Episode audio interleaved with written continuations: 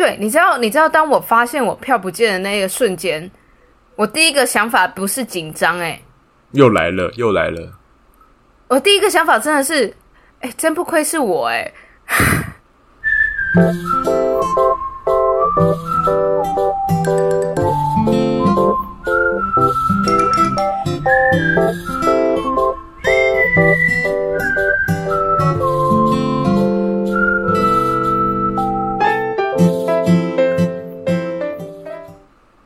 Hello，大家好，我是超子台米哈哈，我是赛赛，欢迎回到林安泰诊所，欢迎收听最新一集的一周新闻回诊单，耶！耶！这个礼拜我有什么事情可以跟大家分享呢？想跟大家来聊聊这件事情，就是我去了科隆，然后很不错，去看演唱会，对，去看表演，去看那个。忘记怎么念。我我其实也不太会念他的本名，就是去看 Poon 的表演，那个唱那个 Lover Boy 的，应该就一个泰国歌手了。对，一个泰国歌手，但他都出英文英文歌的单曲比较多。因为他他是在国外长大的，他是在纽西兰还是澳洲长大的？哦，是哦。对啊，他大学还是大学毕业后才回泰国，因为他那时候就想说，不知道到底要。继续留在当地，还是要回泰国？然后他家人说：“啊，不然你就回来泰国试试看啊！啊，如果真的觉得不习惯什么的，那那你再回去啊。”然后后来他他就是做音乐，然后就哎有做出一点成绩，这样子，嗯，是这样子的。所以就专程去看他的演唱会。对，我就是专程去看他的表演。然后我 IG 现实动态有跟大家分享嘛，就是我坐巴士。然后欧洲其实坐巴士虽然会比较久，可是蛮便宜的，因为这个暑假就是火火车通常会很贵，然后巴士比较便宜，然后飞机不一定，但是这这个暑假飞机就超便啊超贵超贵超贵。可是它巴士是有停很多站吗？会啊，它就是停一些大站啊，像我从我从布鲁塞尔搭去科隆，然后他就先停荷兰的马斯垂克。然后再停那个德国的阿全，然后之后再停那个科隆。哦，所以它中间还是会放你们下去尿尿、吃东西什么的吗？呃，尿尿、吃东西不一定，但是会停一下，是是确定的，因为他他也要到他发车的时间，他才可以开走啊。哦，嗯，然后反正我。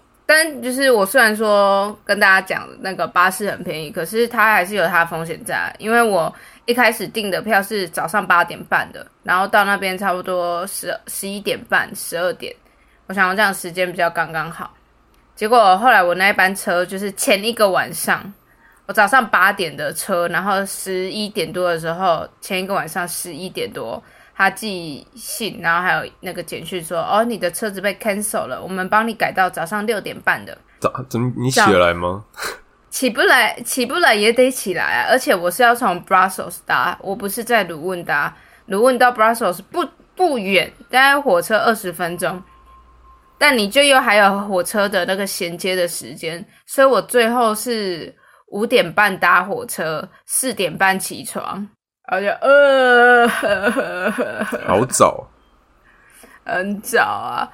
那到那边之后，就一切都还行。然后就是那个 nine euro ticket 这个东西，现在德国就是有全境的大众交通工具，就是九欧可以畅游，然后就可以搭着这样子的月票。但是它有一些限制啊，有一些比较那个。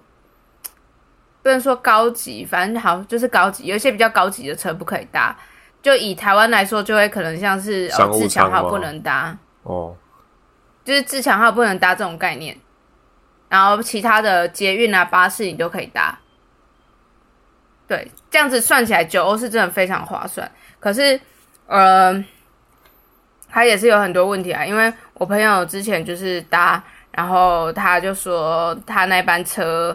就是时间到了还不开，之后那个车长就就是 announce 就是广播说，哎，请就是没有定位的旅客下车，因为欧洲的车票，欧洲的火车，嗯，我不能说全部，西欧的火车都是你买了票，你就可以上车，有位置就坐，它没有定位的这个概念，不像台湾都会直接有一个号码这样子。嗯，没有，它是全车都自由坐的这样。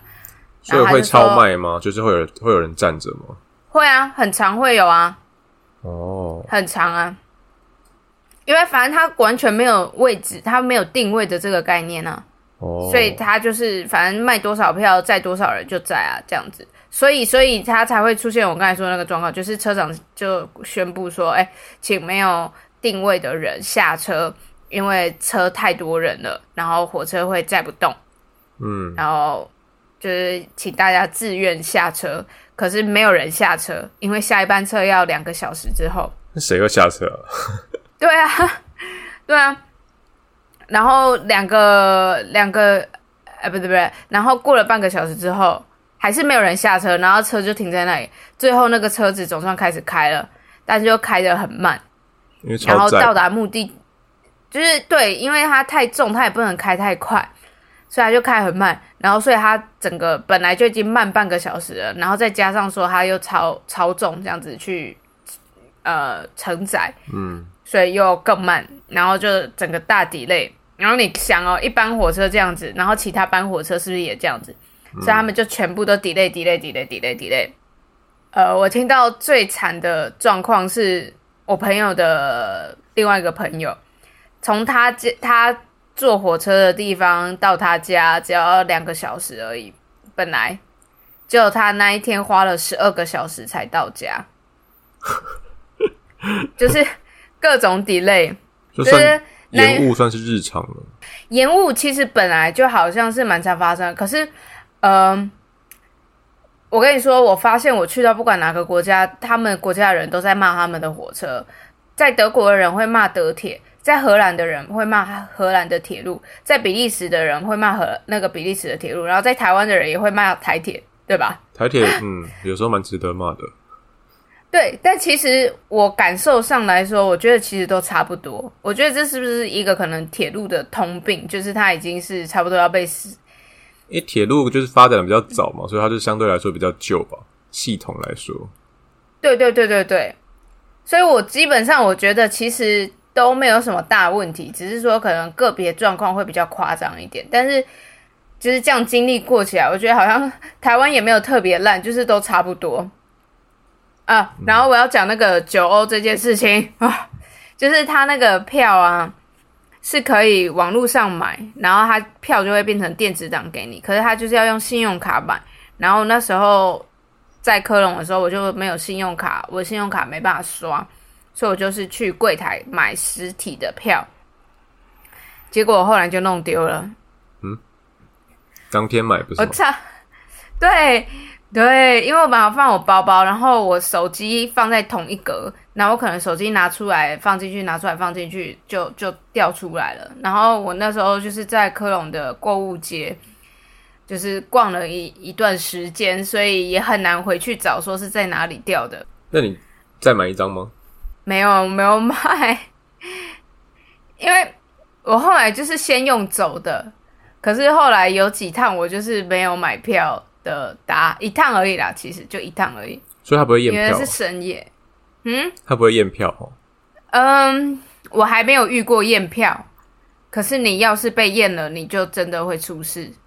看你要不要赌那个，我觉得一定很多人也没有买票啦。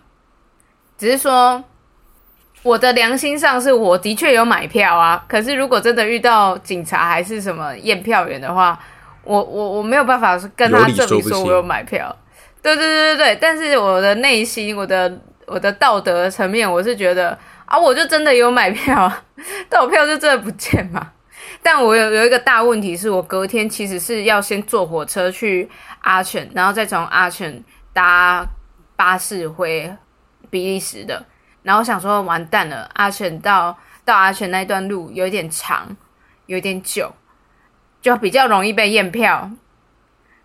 然后说完蛋，我要怎么办？该不会真的又要重新买一张票吧？然后最后还好是那个去看那个 Poon 的表演的一个朋友，他是泰国人，可是他他一样住鲁汶，然后我之前就认识他了，他是开车来的，他说嗯，你可以搭我们的车一起回去啊，我就呵呵感谢你，感谢感谢。所以我后来就搭他们车一起回去了。我比较好奇，就是听众们听到这一段，你是如果你是哈哈的话，你会再买一张吗？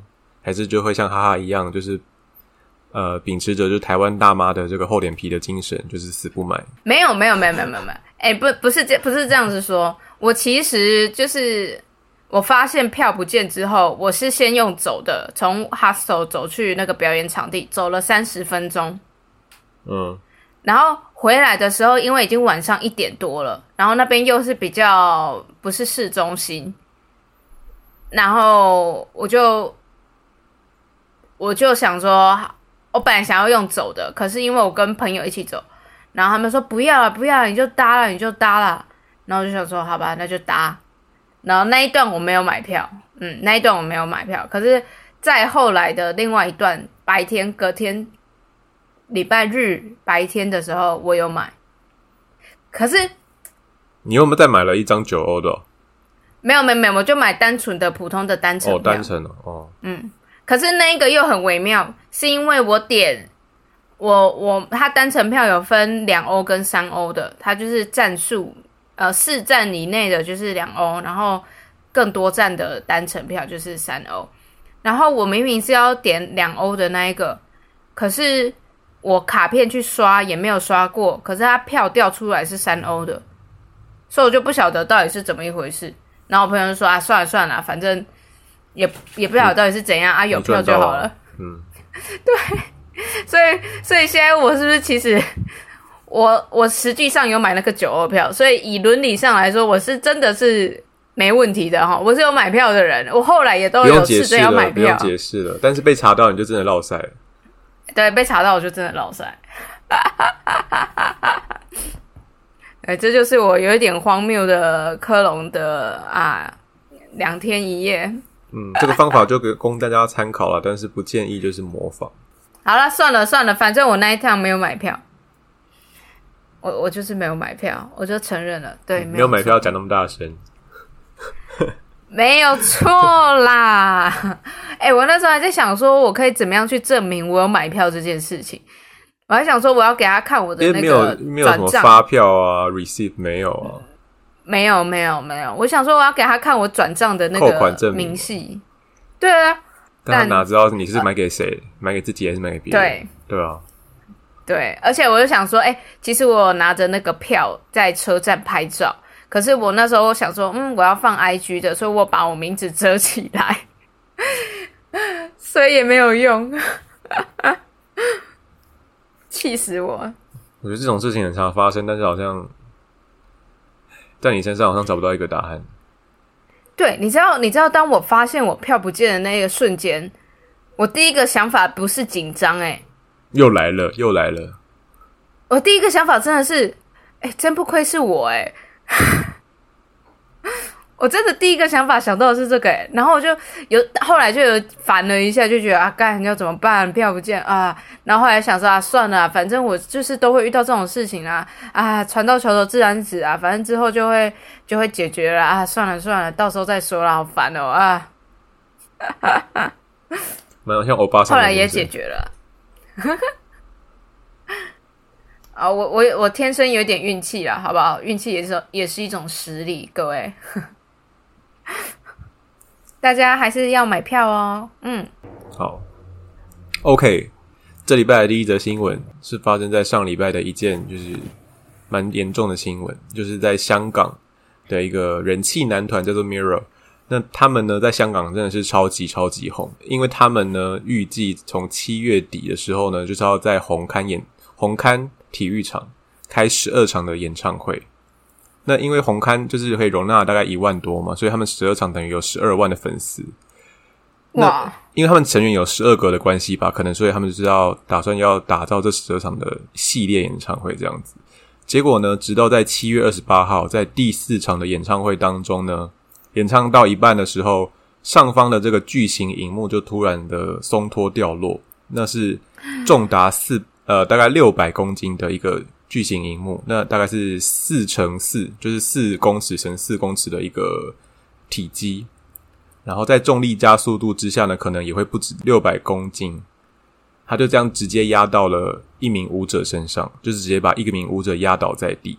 那之后又压到第二名舞者，就总之后来好像有三四位的舞者受伤，但其中一名就是第一个被压到的那一位呢，情况比较严重，他当天就被送进这个医院的那个加护病房。那当下呢，就是演唱会的主办方就是立即宣布说要停止活动。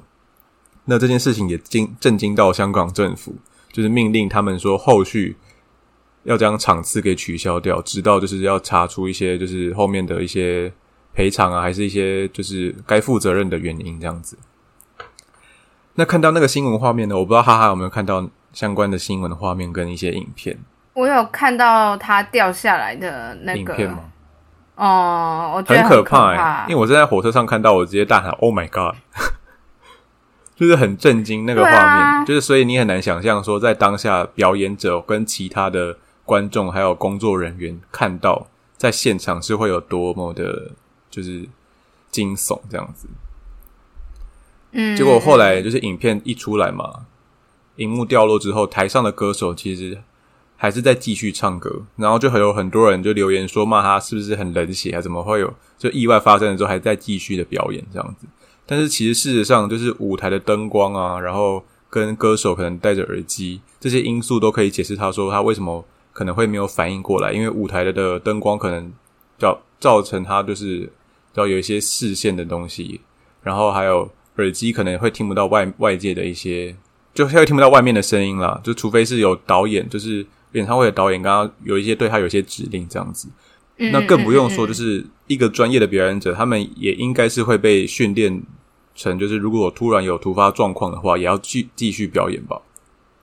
这应该是，就是你看很多就是一些偶像表演，他们不是什么麦掉了，还是怎么样，衣服掉了，还是什么发夹掉了，他们就是要若无其事的，然后继续完成表演，不是吗？那想说，那如果就是真的会发生意外的话，他们也是会下意识的继续完成，直到就是真的有人透过耳机，然后下指令说：“哎、要暂停，发生什么事了？”所以当下的话，可能导演跟他的一些就是幕后工作人员，估计也是吓傻的状态，所以他也来不及反应给歌手知道，所以歌手才会嗯就是继续的做他当下该做的工作。所以对于网网友的这些谩骂呢，就是觉得可能没有很必要，就是不能说他冷血，他们只是你也不知道实际上的状况怎么样，他就是很有有很多的因素会导致他办没有办法反应过来这样子。我觉得，啊我觉得这件事情的确没办法去怪到表演者，但是最近也蛮常有这个新闻的，就是说表演的时候，然后可能表演者发现台下有异状，然后就直接暂停、哦你是说 J Park 吗？然后去，我记得，我记得每 J Park 是最近的，但是在之前也有可能是那个 Billie Eilish 吧，还是谁，Lady Gaga 还是谁，也有这样子的事情，就是整个停暂停，然后去问说，哎、发生什么事情，然后请人去帮忙，然后之后才又重新表演这样。但我只能说他们视力真的很好，因为舞台上灯光一照，呃，就是我完全看觉得，不到我觉得以前面有 Mirror 这个来说，它的确是比较难，因为就是它是室内的啊。室内嘛，然后是真的是舞台灯光什么的，它是真的蛮难发现的。可我刚才说的那一些，像 J Park 还有那个美国那些案例，它都是室外的演唱会，而且都还是白天，哦所以是看得到的。嗯，哦，好了，那再来就是继续讲说，就是其实早在七月二十八号，就是第一次场演唱会这天以前，在前几场就有发生说，成员在唱跳的时候，上升舞台的那个机关会突然的摇晃，然后加上说承载这十二名成员的那种天桥设置呢，也会摇摆不定。那以及在第二场的时候，哦也有发生成员就是跌落舞台的事件，但还好那一次的时候，只、啊。只是可能稍微皮肉伤或什么的，没有到很严重。然后，可是彩排的时候呢，也发生说舞者因为机关而摔倒的一些事件，但就是，哎，种种的事故会让他觉得说，哎，你舞台设置怎么没有搞好，然后就要推着表演者上台的感觉，因为他们据说开演前只有完成一次总彩而已。啊，因为他们机关太多，或是他可能成员的时间，因为毕竟他们很红或什么的，反正就可能时间嘎不上或什么的。然后想说你机关那么多，嗯然后你只有总彩一次，然后你就要逼着让表演者上台表演。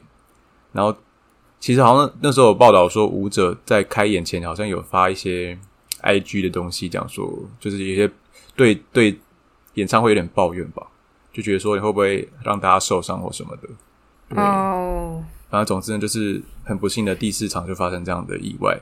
那在礼拜、呃，在前几天的时候呢，舞者们就是有联合发出声明，就说表示说他们希望大家不要相信网络上的匿匿名留言，因为有些人会冒充就是舞者或是一些工作人员，然后在网络上留言啊，或是一些发文什么的。然后他们说这些都不是他们本人留的，然后他们也没有发起任何的募资活动，因为就是有人就冒用他的名称，然后去募资说要救援就是受伤的一些舞者，然后可能去募款什么的，然后请大家就是不要受骗上当。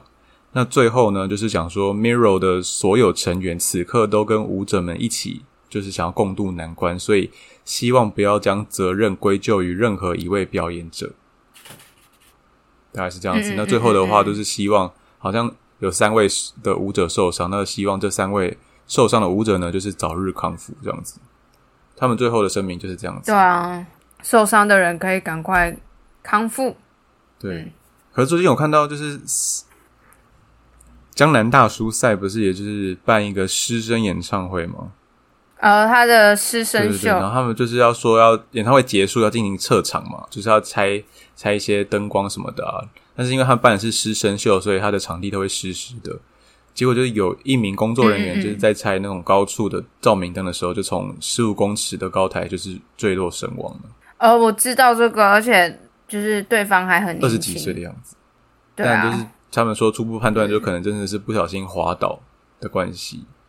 嗯。哎，不知道，我觉得赛的这个师生秀好像一直引起很多争议，就是就是嗯，反正陆陆续续看到很多争议啊，不管是场地啊，然后还有用水的争议啊，然后再加上这个，就会觉得好像以赛这么这么大咖的人物的话，好像会有更好的做法。我觉得 P Nation 需要去拜拜。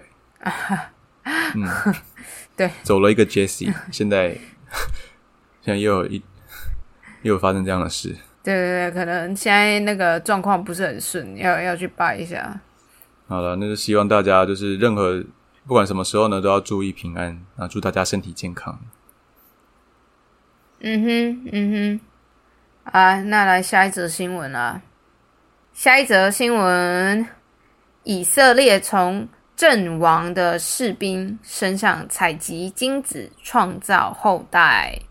这其实是今年三月的事啊。今年三月的时候，以色列国会一读通过一项名为“延续性法案”的特别法案，就是说，如果士兵在服役的期间死亡，那这项法案会允许士兵的家属在七十二小时内取出过世亲人的精子，让家属可以顺利孕育逝世亲人的后代。然后这个是一读通过而已，但是通常跟台湾差不多，就是你还要二读跟三读嘛，所以他只是初步这样子过而已，还没有说确定。你应该很多人都知道，以色列是全民皆兵的吧？就是男男生女生都要当兵。哦所以就是几乎所有的十八到二十一岁的年轻人都会服兵役。那如果他们就是不幸为国捐躯的话，国家是有责任照顾他们的父母以及后代。这个跟台湾也是同样的概念。哦，到这边我们都是可以理解的，对吧？嗯，可是，就这个延续性法案的法案发起人，他认为说，透过今天的科技，如果阵亡的士兵他没有后代的话，那可以把他的精子取出来，交给他的妻子或者是父母。但是，通常十八到二十一岁的年轻人就还没有结婚啊，所以会想要把这个精子取出来的，通常都是士兵的父母。那就会有问题了，因为当地的专家他就说，这个法案根本就是让这些小孩子成为计划中的孤儿，一出生就是孤儿。但是生育这件事情要考量的，最先要考量的应该是父母与孩子，而不是祖父母与孩子。所以这样子的做法并不符合孩童的最佳利益。他们父母把他取出来，所以他就再找一个女生代理孕母啊，哦，代理孕母哦，对啊，就是人以工的啊、色列是合法的哦。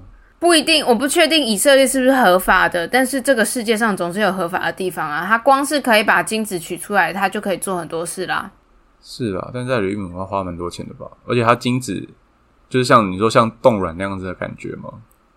嗯哼，哦，对啊，像精子银行啊，也是把它弄出来，然后冰起来啊。但还有一个问题就是说，在以色列这个士兵如果殉职的话，国家会给予他们原本的小孩经济补助。这个我们台湾也都是一样嘛。可是如果是说士兵死后，然后精子被取出来，然后再去代理孕母生出来的小孩的话，就不是国家对就不适用，所以国家并不打算给予经济补助，所以这些小孩的这个权益方面还有很多需要讨论的面向，它不是说那么简单就 OK 的事情了。然后就是这个状况，其实在美国也有类似的案例，不过美国很多州都是禁止这个行为的啦。就算有开放，也是只有士兵的遗孀，就是他他的太太可以去决定这件事情，所以士兵的父母是没有权利去去拿他的金子的。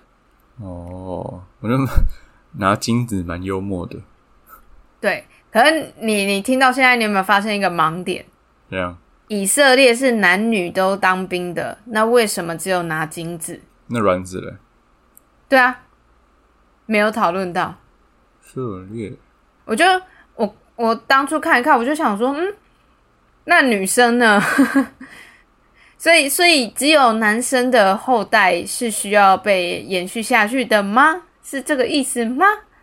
还是说他们会认为，就是因为孕育、怀孕都还是女生的子宫嘛？那如果这个女士兵她她离开了，她就没有办法有那个子宫嘛？对啊，她要再去找另外一个女生，对，但是现在也是有这个状况啊，不孕症的夫妻，然后他们的精子跟卵子在体外就是受受精之后，然后再把它植入代理孕母的体内，由第三人去帮忙怀孕，这个也是有的啊。对啊，所以我觉得当初看到这个新闻之后，我就在想说，哎，他有这个盲点，就是还是说男生的精子比较好拿出来，女生的卵子比较难还？是他们重男轻女啊？我不晓得、哎，有可能，以色列是我不知道，毕竟基督教以色列是犹太教啦。哦，嗯，就是对这个细节不晓得，但我就是哎、在看的时候就觉得哎、怎么有有这个部分好像没有被提到，有被忽略的这样子。因为如果说如果说他们的状况就是是像台湾一样，就是男生是有义务的兵役的这个状况的话，那比较可以理解嘛，因为这个情况大部分都是发生在男生身上，所以你只有为男生考量，我觉得是可以理解的。可是以色列不是啊，还是男女都要啊，就嗯嗯嗯，好吧，好，还是觉得说男生精子可能随时都有，女生卵子不一定随时都有。我们随时都有啊，不然你那个去冻卵那些要怎么那个？可是我以为是月经来才有，月经来是把它排掉，就是已经不适合的。所以随时都有哦，每分每秒都有。就是我们光出生的时候，体内的卵子数就是已经在那边了。它只是说可能每个月会成熟个一颗两颗，成熟个几颗这样子。哦，嗯，就在那边。哎、完蛋！要是我讲错怎么办？不行，我要现在查一下。所以，一个女生的卵在一出生还只是个女婴的时候呢，身体里面平均就有一百万到两百万颗卵，然后一直到二十岁左右，全部的卵子数量就只剩下一万颗，这是一个自然凋零的过程。然后等到青春期之后，这个半成品的卵就会开始被唤醒，开始发育成熟，然后每个月被排出来这样子。呃，啊，如果如果有听众是对这方面比较了解的，可以再来纠正我，因为我是真的不了解。我也不懂哎。健康教育老师没有教好。没有吧？这个这个太比较细节了，这好像不是健康教育的问题。是啊，我连女生一生下来就有几百几百万颗卵子，我都不知道。哦，那这个就是这个部分就是 那个，就是就是了，就是这个教育的部分了啊。嗯，你们的责任啊，我的责任。好，OK OK，好啦，那我来讲我今天的另一则新闻吧。好的，荷兰警察将偷窃嫌疑犯靠在路灯上上传 IG，引起争议。在七月二十九的时候呢，荷兰鹿特丹的警察他们的官方 IG 上面 PO 了一张一个男子背对着镜头，他的双手就是绕过那个路灯，被铐住，被卡在路灯这样子的照片。嗯，那那篇贴文的文字写着“站在柱子前面”。后来这张照片就被批评说：“哎，就是你怎么可以这样子，呃，公开羞辱那个嫌疑犯？” 那最后这张照片就被删掉了。但你觉得，你觉得这个照片，如果你只听就是前面那些文字内容的话，你会觉得它会是一个会引起争议的照片吗？我觉得是因为他的身份的关系。你说警察剖这个吗？对啊，因为因为他他们被批评是说，哎，警察分享自己的工作内容没有问题，可是没有必要这样子公开羞辱那个嫌疑犯。可是如果是有人被靠在路边，然后有人去拍照，然后上传，可能现实动态说，哎，看看他什么什么的，然后大家可能下面会笑说，哎，发生什么事之类的。但是他是一警察，所以他如果一抛文就想说，哎。你怎么滥用公务？你都破这种东西，你就是在就是侵害他的人权啊，什么隐私权啊，干嘛的？可是没有露脸啊。但因就是因为他身份的关系吧。因为其实我在思考这件事情，我在想有两个面向，它争议比较大的是一把它靠在路边，嗯，还是二把它抛到 IG 上？那他把它靠在路边的用意是什么？呃呃，没有没有细说，但。他有很多个可能性，可能说，哎，他想把它靠在那里，他有其他可能共犯之类要去追之类的，这是可能性。但呃，我不确定这是不是就是那个答案，只是说这是一个可能性。或者他在等支援，所以先把它靠在路边这样子。对啊。也有可能，他可能在等。那他做错就是，哎，你等支援还给我拍照打卡上传。对啊，所以你你也觉得是拍照打卡上传这个部分问题比较大。嗯，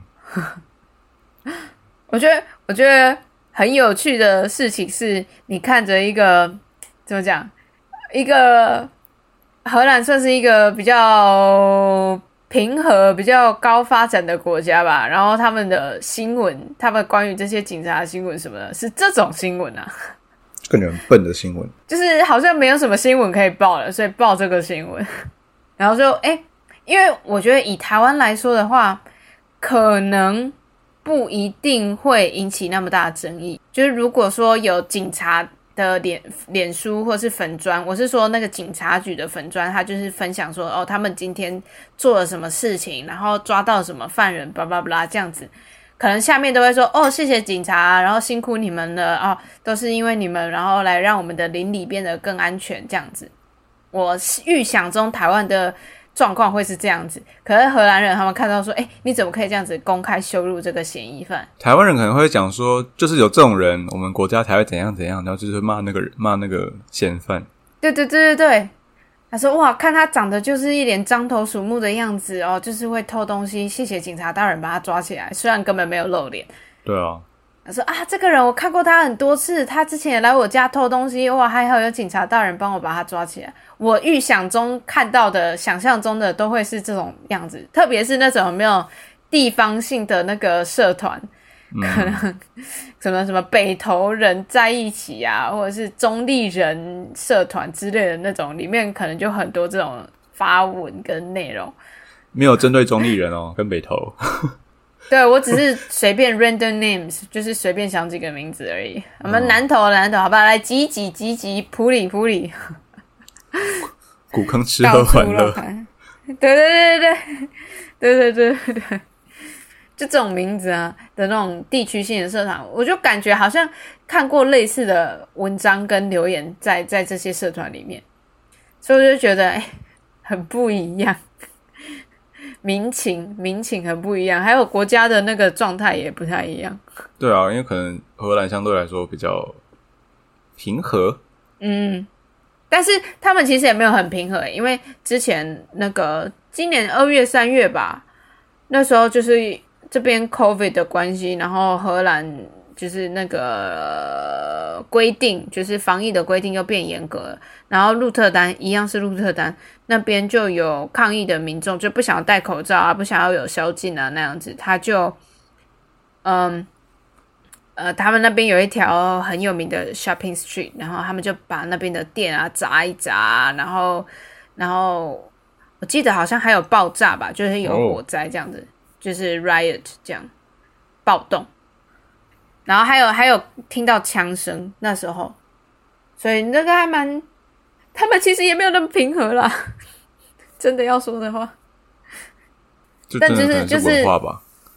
对，就是文化。然后你有看到，就是他们对于人权啊的那个重视，是重视于个人主义大于集体主义的。因为以台湾人来说，是哦，把这个坏人，我们简单的二分法啊，就把这个坏人抓起来，那我们所有人就安全了。所以谢谢警察。可是以他们来说，他会觉得说，虽然他是坏人，可是他也是一个人呐，他他也是有他的这个。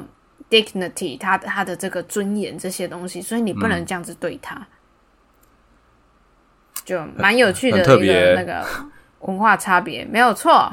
好，那我们今天新闻应该就差不多这样子了吧？嗯，就先这样子喽。对啊，我觉得我们今天聊的也是蛮蛮多蛮有趣的。对，收听林安泰一起 Happy Time，还有父亲节，预备快乐，拜拜，拜拜。